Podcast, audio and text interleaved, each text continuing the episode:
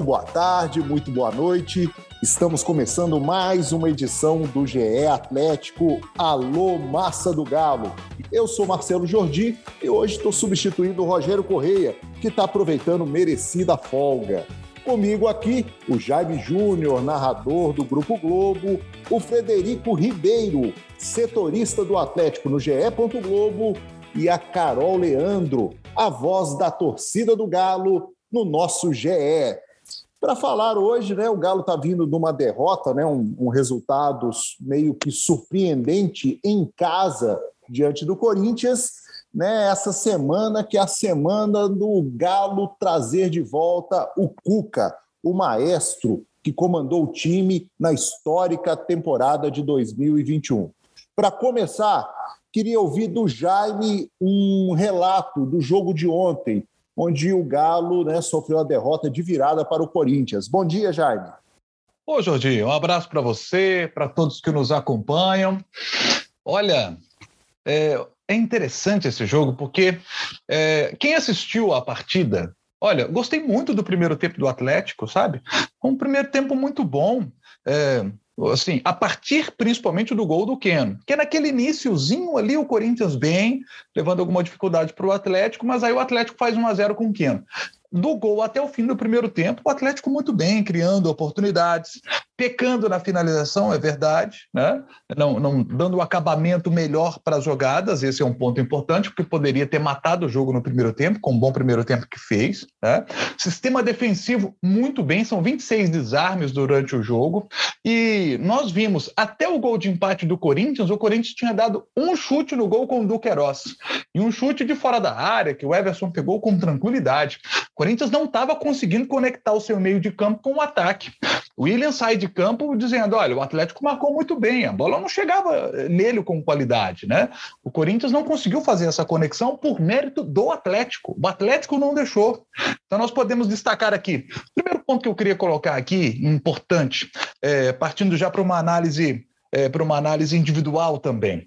O Lucas Gonçalves, o técnico interino, ele colocou o, o Igor Rabelo no time.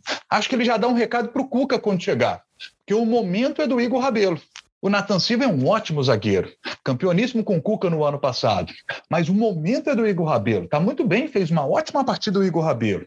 O melhor em campo do Atlético foi o Keno. Jogou demais enquanto esteve em campo.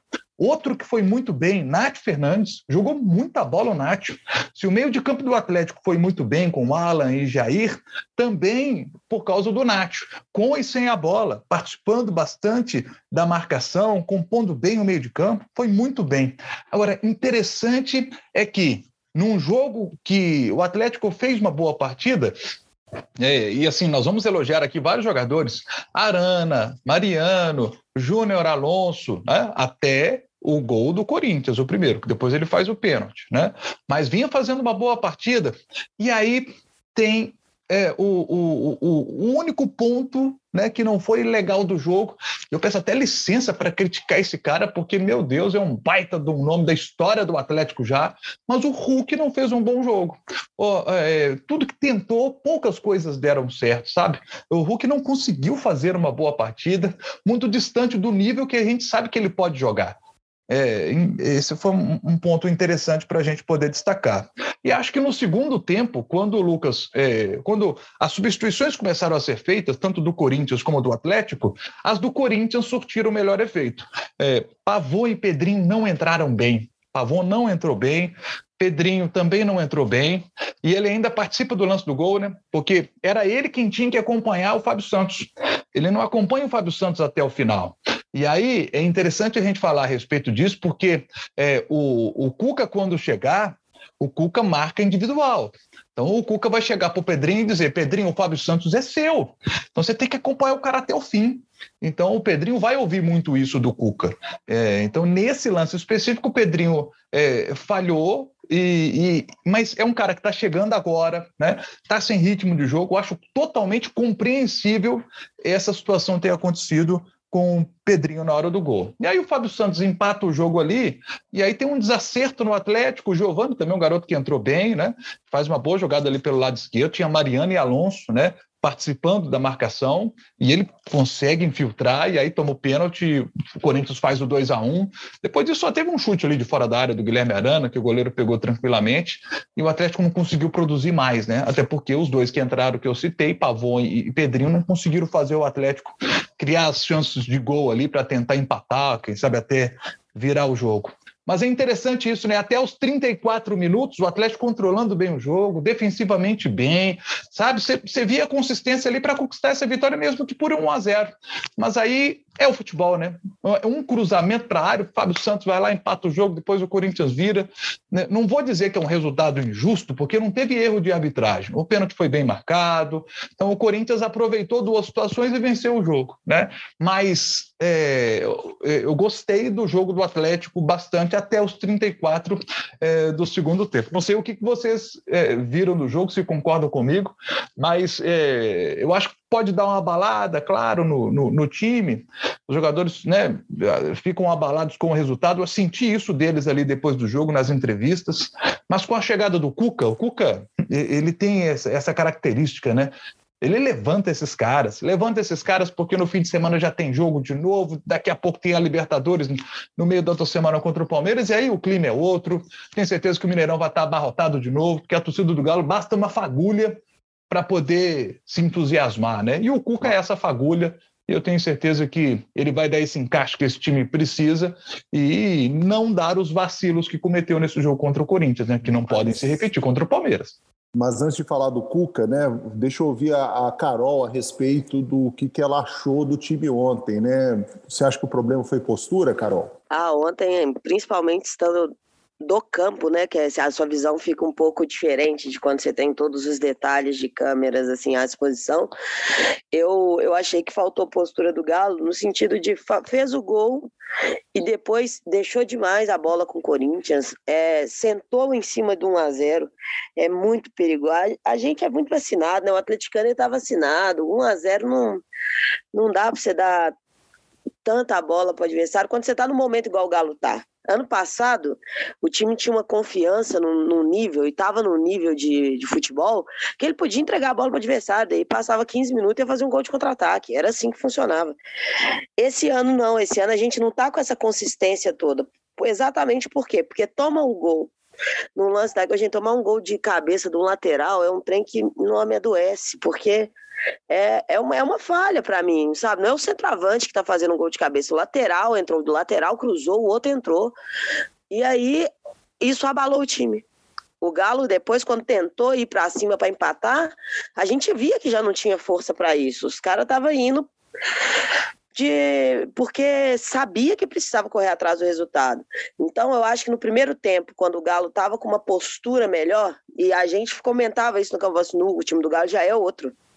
Você já viu o time do Galo um pouco diferente. Mas aí faltou manter isso, faltou colocar a bola para dentro. Eu sinto que a gente voltou lá em março, quando a, quando a gente falava assim, não, o Galo até criou bastante, mas faltou fazer o gol, né? O Galo até tentou, mas, pô, tá perdendo o gol.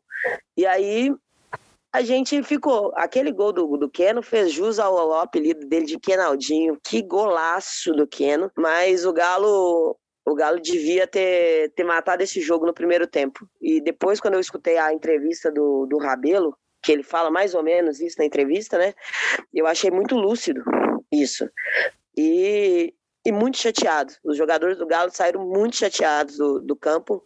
A gente também, né? A torcida, não preciso nem falar, porque era três pontos para deixar a semana tranquila exatamente a semana que o Cuca chega, ele vai ter uma semana cheia de trabalho e ela ia ser muito melhor se tivesse vindo depois de uma vitória. Mas também fica aí o, o já para o Cuca saber que, o que, que ele tem que mexer. Tem muita coisa ainda para organizar no Galo. E vai ter um trabalhinho aí, são 10 dias até o, até o Palmeiras. Não sei como é que vai ficar com os titulares aí, se os titulares vão para o jogo ou não contra o Inter.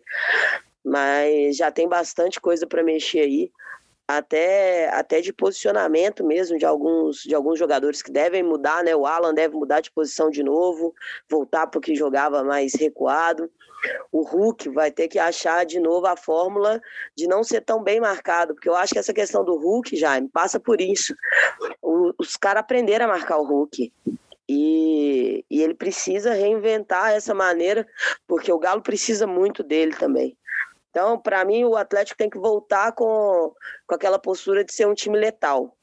Voltar com a postura de se impor em cima do adversário. E não e não dar dessas brechas, desses moles, porque é nisso aí que a gente vai perdendo. É três pontinhos aqui, dois pontinhos ali, e nisso um campeonato de pontos corridos faz falta. Vou pegar sua deixa. Né? Você falou em volta, né? A semana agora é a semana do novo velho galo, né? Isso por causa do Cuca, que inicia o trabalho nessa terça-feira. Fred, como é que o Cuca vai reassumir esse elenco? Pois é, Jorge, o Cuca estava vindo de, de carro, né? Teve essa opção aí mais lenta, mas talvez mais confortável para fazer essa viagem de carro. Deve chegar nessa segunda, provavelmente apresentado nessa terça. É, eu acredito que, em termos táticos, ele vai acabar repetindo o que o Lucas Gonçalves fez no jogo contra o Corinthians, até porque é a postura tática do Cuca no ano passado. Mas acho que o desafio principal dele seria resgatar a confiança ou então a fase técnica de alguns jogadores. A gente não viu o Zarate o protagonista como no ano passado, tem questão física também, mas acredito que é muito técnica. E vai herdar um Hulk que não está nos seus melhores dias, né? Acho que foi a pior atuação dele dessa temporada contra o Corinthians. Vive um jejum de gols de quatro jogos. Claro que é ídolo, é artilheiro, é a referência, mas foi muito isso nas mãos do Cuca, por mais que essa relação tenha iniciado com uma rusga lá, todo mundo vai lembrar do, do Hulk cobrando o Cuca publicamente. Eu acredito que é mais isso, acho que ele vai. Deve ter acompanhado o Atlético ao longo da temporada, mesmo a distância, mas é um elenco que ele domina esses reforços. Acho que vai também testar ao longo das partidas, não essas, né? Essas partidas importantes. Só que pega o bonde andando com desafios importantes. O Atlético já vai ter umas quartas de final de Libertadores contra o melhor time da competição, que também é seu rival no Campeonato Brasileiro. Mas eu acho que o maior desafio do Cuca é recuperar a parte técnica de alguns jogadores que foram protagonistas com ele no ano passado. Eu cito principalmente o Zaratio e o Hulk. Eu acho que taticamente não, teria, não terá muito problema, acho que tem boas peças e um elenco até mais encorpado do que do ano passado. Fred, é, você citou Zarate e Hulk mas, por exemplo, o Nathan Silva, que foi um jogador que o Cuca né, resgatou do Atlético Goianiense e ganhou muita moral com ele né, na campanha. Hoje o Nathan está no banco. Você acha que o Nathan também está nessa leva de jogadores que precisam ser resgatados? Ah, nesse ponto de vista, com certeza. Até se a gente pegar o recorte do ano passado do Cuca, se eu não me engano, o Igor Rabelo estava atrás do Hever nessa, nessas escolhas de zagueiros, tirando os dois titulares. É, com certeza o Cuca vai testar o Natan novamente, vai dar uma confiança para o jogador. Se eu sou o Natan, eu ficaria extremamente animado com a volta do Cuca, né? porque o Cuca foi o responsável por resgatar o Data Goianiense, diretamente responsável. Gosta muito do Natan, acho que o Natan é um zagueiro com potencial até de seleção brasileira, na opinião do Cuca. É, eu ficaria muito animado se eu fosse o Natan. Eu não sei se o Cuca vai fazer essa troca de uma forma imediata, porque o Igor Rabelo fez boas partidas. Enquanto o, o Cuiabá foi o melhor em campo disparado. Não sei se o Cuca já chegaria para quebrar essa confiança do Rabelo e o Alonso me parece que é, por mais que tenha falhado, cometido pênalti, ter sido expulso na Copa do Brasil, é, acredito que é intocável. Acho que o Natan vai esperar, mas com muito mais ânimo de poder resgatar essa titularidade que ele teve com o Cuca. Gente, a Carol levantou uma bola, eu gostaria de ouvir o Jaime, mas vou insistir primeiro com o Fred, já que o Fred acompanha o Galo diretamente. É, Fred, seria loucura dizer que o Atlético pode mandar um time alternativo para Porto Alegre para enfrentar o Inter e preservar os titulares para o início do confronto contra o Palmeiras pela Libertadores? Ô, Jô, de loucura não é, mas assim, eu tenho, eu tenho, a gente tem que analisar, por exemplo, o Pavão vai ser inscrito na Libertadores? Acredito que, que não vão conseguir inscrever e sequer vai poder jogar contra o Palmeiras. Então, ao mesmo tempo, será que ele tem condição física de ser titular? Então, acho que o Atlético tem um elenco recheado a ponto do Cuca, se ele optar por rodar o time, não colocar um, um time reserva, pode ser um time misto. Eu acredito até que não, porque o brasileiro, o Atlético não pode abrir mão do brasileiro. Né? Enfrentar o Internacional com um time misto no Beira Rio é muito arriscado, né? A vitória fica bem mais distante. Mas vamos ver aí, o, o Cuca nem chegou, né? A gente vai esperar como é que vai ser a movimentação dele nessa volta da cidade do Galo, como é que vai ser os treinamentos, por mais que a gente não tenha acesso, mas a gente costuma ter algum palpite de como é que vai formatar essa equipe. Eu acredito que não, acredito que ele vai manter o time titular, claro, a não ser que a fisiologia alerte para alguém que tenha risco de, de lesionar. Mas, por exemplo, o Jair pode, pode descansar, você coloca o Otávio, não tem problema. É, ponta é o que não falta nesse elenco do Atlético. Então, creio eu que o Cuca vai, vai pensar para esse jogo com força máxima. Jaime, são, agora são sete pontos de vantagem né, que o Palmeiras tem em relação ao Atlético ao brasileiro. É claro que a gente tem um turno inteiro pela frente, né? É, o que, que, você acha? O Atlético vai. Qual vai ser a postura do Galo nesse retorno do Brasileirão? Olha, se o Atlético tivesse jogo no meio de semana pela Copa do Brasil, poupar contra o Internacional eu entenderia. Mas como ele terá a semana livre, eu acho que ele tem que colocar o time titular contra o Internacional. É, e aí tem condição de jogar né, com, com os jogadores bem fisicamente no meio da semana contra a equipe do Palmeiras. É, eu penso assim também que o Atlético precisa jogar com os titulares até para o Cuca poder ver esse time titular jogando com ele comandando a equipe antes do jogo contra o Palmeiras. Então bota o time titular e aí ali com 15 do segundo tempo, você tira o Nacho, por exemplo, que é um jogador que a gente sabe que, que, sente mais a parte física. Ele pode tirar o Jair e botar o Otávio, tirar o Nacho, botar o Pedrinho, ou botar o Rubens, por exemplo. Acho importante que Rubens, Rubens entre no jogo, que Ademir entre no jogo, porque são jogadores com mais ritmo de jogo do que Pavon e Pedrinho. Eu acho que para o jogo de quarta-feira contra a equipe do Palmeiras, o jogo do meio da próxima semana contra o Palmeiras, é, acho que é, Ademir e Rubens vão ser talvez mais úteis né, do, que o, do que o Pedrinho, que são jogadores com mais ritmo de jogo. É, eu vejo dessa forma. Acho que esses jogadores precisam entrar nesse jogo contra o Internacional também. É, então, para mim, é time titular contra a equipe do Internacional, sem dúvida nenhuma. Sobre Campeonato Brasileiro, o Atlético termina é, essa rodada com 32 pontos, faltando agora 18 jogos para jogar, é, eu sempre digo o seguinte: nunca um vice-campeão brasileiro bateu 74 pontos. Então, na história dos pontos corridos, desde 2006, com 20 clubes, quem fez 74 pontos foi campeão brasileiro. Então, para o Atlético bater esses 74 pontos hoje, ele precisa de mais 42 nesses jogos que restam. É uma campanha fortíssima que teria de ter o Atlético, né? Uma campanha aí de, é, de 13 vitórias, 3 empates e 3 derrotas para bater esses 42 pontos nesses jogos que restam para o Atlético no Campeonato Brasileiro. Né? É, não, não, é uma campanha, aliás, 18, não, 19 jogos, né? tem um turno ainda pela frente. Nesse turno todo que tem pela frente, desses 19 jogos que restam, ele tem que fazer essa campanha é, nesse nível. É, 42 pontos foi que o Atlético conquistou no primeiro turno do ano passado, vocês vão se lembrar. É, o Atlético fez 42 pontos no primeiro turno do ano passado. Então o Atlético vai precisar fazer esses 42 agora no segundo turno para bater esses 74 para tentar ser campeão brasileiro. Um detalhe, ele tem no segundo turno nove jogos como mandante, né? E nove e dez fora de BH, e dez como visitante, né? Um desses jogos como visitante é em BH, é o clássico contra o América, né? Então, o Atlético vai ter, claro, que buscar pontos fora de casa também e ser um mandante muito bom, como foi no ano passado. Porque o Atlético, este ano, ele tem cinco vitórias, três empates e duas derrotas. Ele, de, de dez jogos como mandante, ele ganhou a metade, ganhou cinco. É um percentual baixo, é, é, é, se comparando com o ano passado, e baixo para quem quer ser campeão brasileiro. Então, o Atlético vai precisar muito melhorar o seu desempenho no segundo turno para poder bater campeão é, no final do Campeonato Brasileiro. E aí, tentar fazer o que fez no ano passado, por exemplo. Enfiou nove vitórias seguidas. Conseguir uma grande sequência de vitórias é fundamental. É, se o Galo conseguir uma grande sequência de vitórias, ele tem tudo para dar essa arrancada, para dar esse sprint, para poder bater campeão brasileiro. Carol, dentro dessas contas aí do, do, do Jaime, é, você acha que o Galo com o Cuca consegue atingir esse objetivo?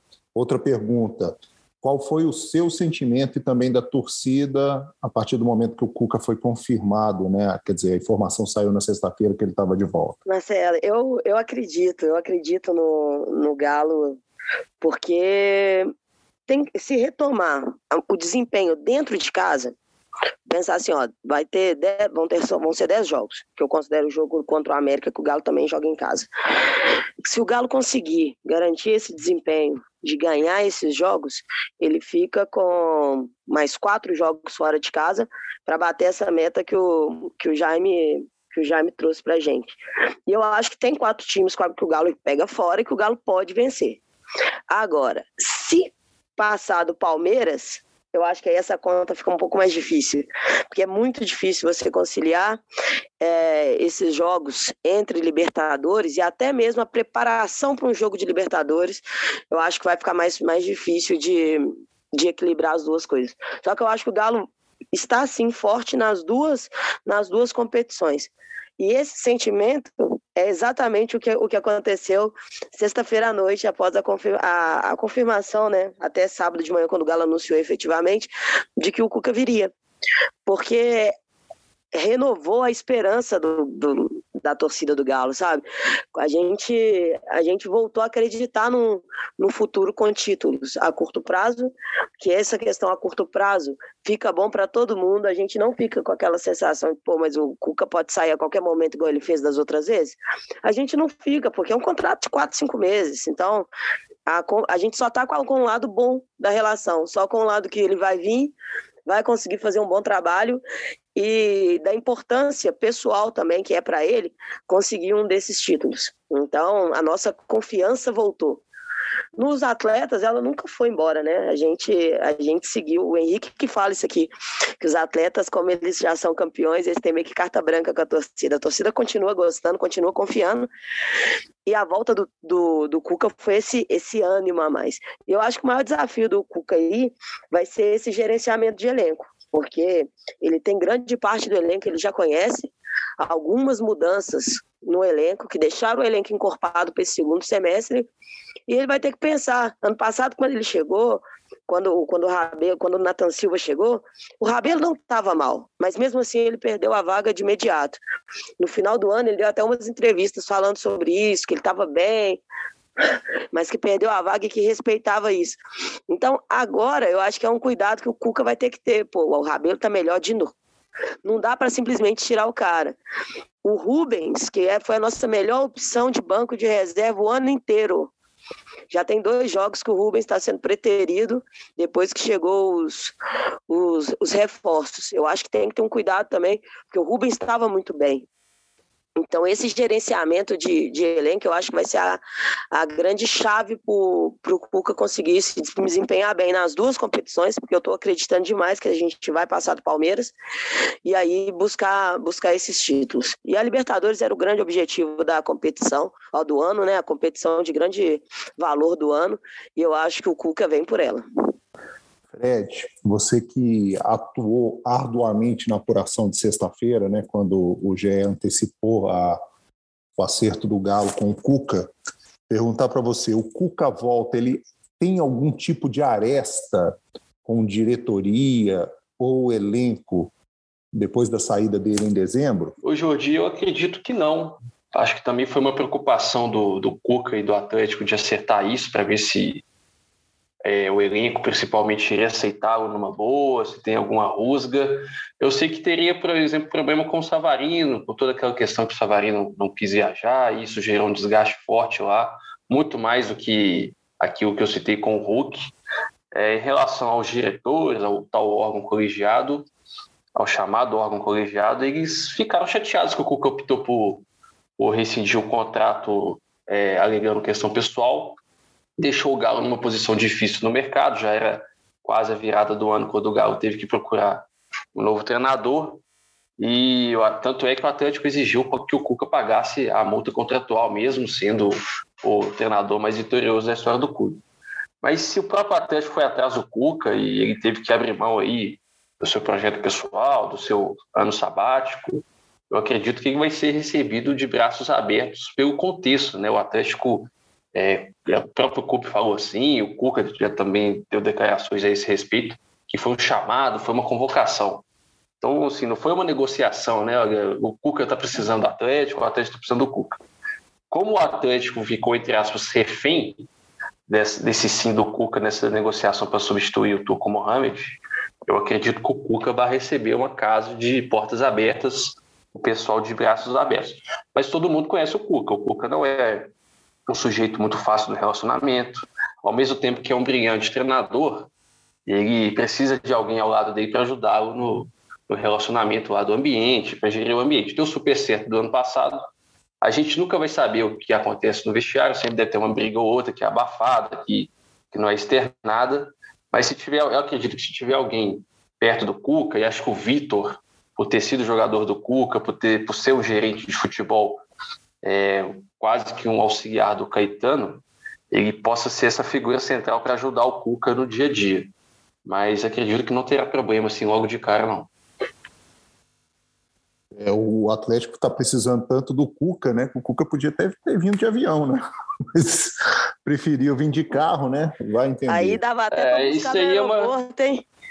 É, talvez, é. talvez ele tenha evitado esse tipo de situação, né? Não, não, sei. Aí é uma pergunta se fazer na apresentação dele, né? Por que vir de carro, né? Tão, tão longe de Curitiba? Pois é, e né, nesse período aí, julho, férias escolares, enfim, estrada cheia, né, o, o Cuca sabe o que faz, né? Tanto que é o, o melhor, o maior treinador da história do Atlético. É, e o, carro dele, de avião... o carro dele com certeza é mais confortável que qualquer avião, viu? Não, ah. a passagem de avião tá cara, né? E o, a gasolina deu uma baixadinha, então deve ter, deve ter vindo às vezes de carro por causa disso. O, o, o Fred. Eu quero saber se ele vai pedir o reembolso dessa gasolina patética. Fred, só para finalizar, a janela de transferências vai até dia 15 de agosto. Você acha que o Perfeito. Cuca pode pedir algum reforço aí nessa, nesse retorno? Não sei, é outra questão para ficar de olho. Talvez ele peça para não sair, né? Não sei se para entrada ele vai fazer alguma exigência, porque é um elenco que pouco perdeu, né? Apesar de ter pedido peças importantes. Eu não sei até que ponto ele exigiria alguma contratação, não sei. Eu, eu vejo hoje no Atlético, um, até que não, porque o Rubens pode jogar na lateral, mas o que me preocupava antes era a lateral direita, que só tinha dois, dois jogadores, o Google e o Mariano, mas não, não foi um problema até aqui. E o Galo contratou muito né, pelo, pelo setor ofensivo. Não sei se ele pediria outro, talvez um, um volante para ser um, um, um, terceiro reserva, né? ter o Otávio pegando o Jair, mas o volante pegando o Alan, o Galo deve perder o Castilho, o Neto não, não me parece um jogador pronto para fazer essa substituição ou esse rodízio. É, mas eu acredito que a preocupação do Cuca hoje e até da diretoria seria blindar a saída de algum titular. Não dá para buscar o Tietchan não, né, Fred? o Tietchan, pra... eu não sei, tem, tem que ver quantos jogos ele fez na Série A. Se ele fez é, seis jogos, eu ficaria já era uma situação que, o Cuca que eu ficaria em análise. Tem uns jogadores aí. assim que ele adora pegar um amor danado. Do ano passado era o Tietchan, vai que ele é. quer buscar de novo. Gente, agradecendo a vocês pela participação, agradecendo ao público pela audiência, né? O, o GE Galo é um dos podcasts mais é, acessados nas plataformas do Grupo Globo. Agradecendo a todos pela sua participação e vamos aguardar né, esse novo velho Galo agora com o Cuca a partir dessa semana para fechar a temporada de 2022. Um abraço a todos e até a próxima.